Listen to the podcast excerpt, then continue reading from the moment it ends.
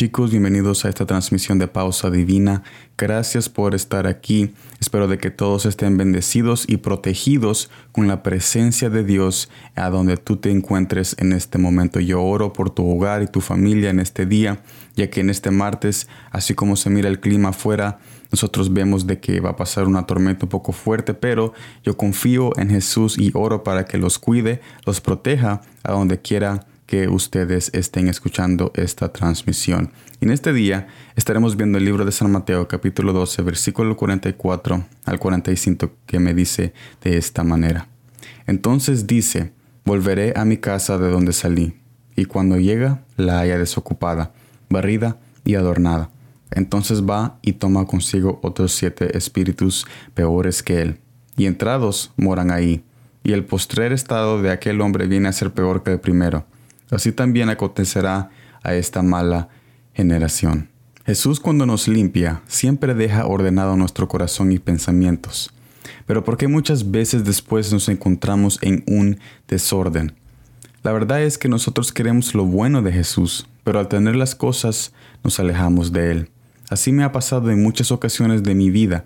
Él ordena mi corazón y me limpia, pero después me encuentro en un peor desorden. La razón es que no estoy dejando que Jesús sea el dueño del lugar en donde Él arregló y limpió. En este caso es mi corazón y mis pensamientos. ¿Por qué echamos a Jesús afuera cuando Él termina de limpiar? Él no es un limpiador de casas. Si Él ha decidido limpiar tu corazón, es porque Él quiere vivir ahí. Cuando tú te mudas a una nueva casa, ¿verdad que la limpias y la dejas bien arreglada? Porque ese es el lugar donde vivirás. Así también Jesús, Él quiere vivir en nuestro corazón por la eternidad. Mire lo que dice el libro de San Juan capítulo 15 versículo 4 al 5. Permaneced en mí y yo en vosotros. Como el pámpano no puede llevar fruto por sí mismo si no permanece en la vid, así tampoco vosotros si no permanecéis en mí. Yo soy la vid, vosotros los pámpanos. El que permanece en mí y yo en él, éste lleva mucho fruto, porque separados de mí nada podéis hacer. Separados de Él, nada podemos hacer. Jesús sabe que lo necesitamos más a Él que Él a nosotros. Sin embargo, Él nos busca. Nunca nos hace que forzadamente le abramos la puerta que Él está tocando. Pero al hacerlo, veremos que en realidad no somos el dueño de nosotros.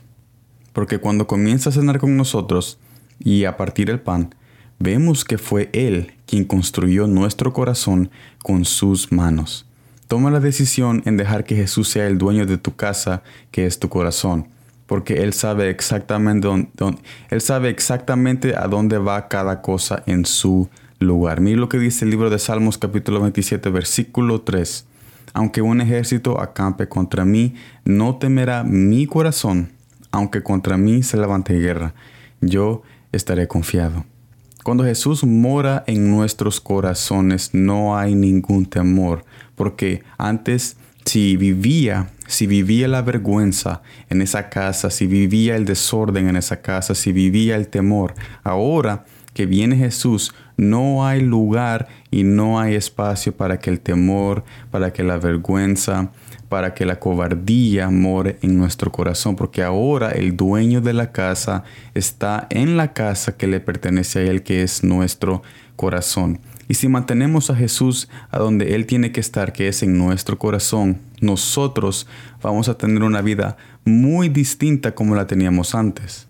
Estaremos viendo un cambio muy radical que cada paso que nosotros damos va a ser un paso de victoria y no un paso de temor ni de miedo porque vamos a saber de que Jesús está en nuestro corazón y está cerca de nosotros. También Él administra nuestra casa porque muchas veces nuestros pensamientos y nuestras emociones están desordenadas, pero cuando Él vive en nuestro corazón, Él ordena cada pensamiento y cada emoción para que nuestra voluntad y para que nuestro paso no sea confundido, sino que sea afirmado, confirmado y bien aferrado a que cada paso que nosotros damos es a victoria y es para acercarnos más y más a Él. Así que yo te invito a que cuando Jesús limpia tu casa, tu corazón, tus pensamientos, que después no te olvides de Él.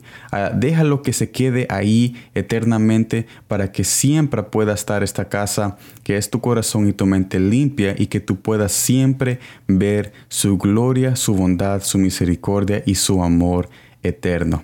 Gracias por estar en esta transmisión de Pausa Divina. Espero de que todos sigan adelante, entregándole el corazón a Jesús día a día, porque cada día hay una nueva oportunidad de volverlo a conocerlo una vez más. Nos vemos en la próxima. Gracias por estar en este momento compartiendo esta presencia conmigo de parte de nuestro Padre Celestial. Y como siempre, gracias por el tiempo.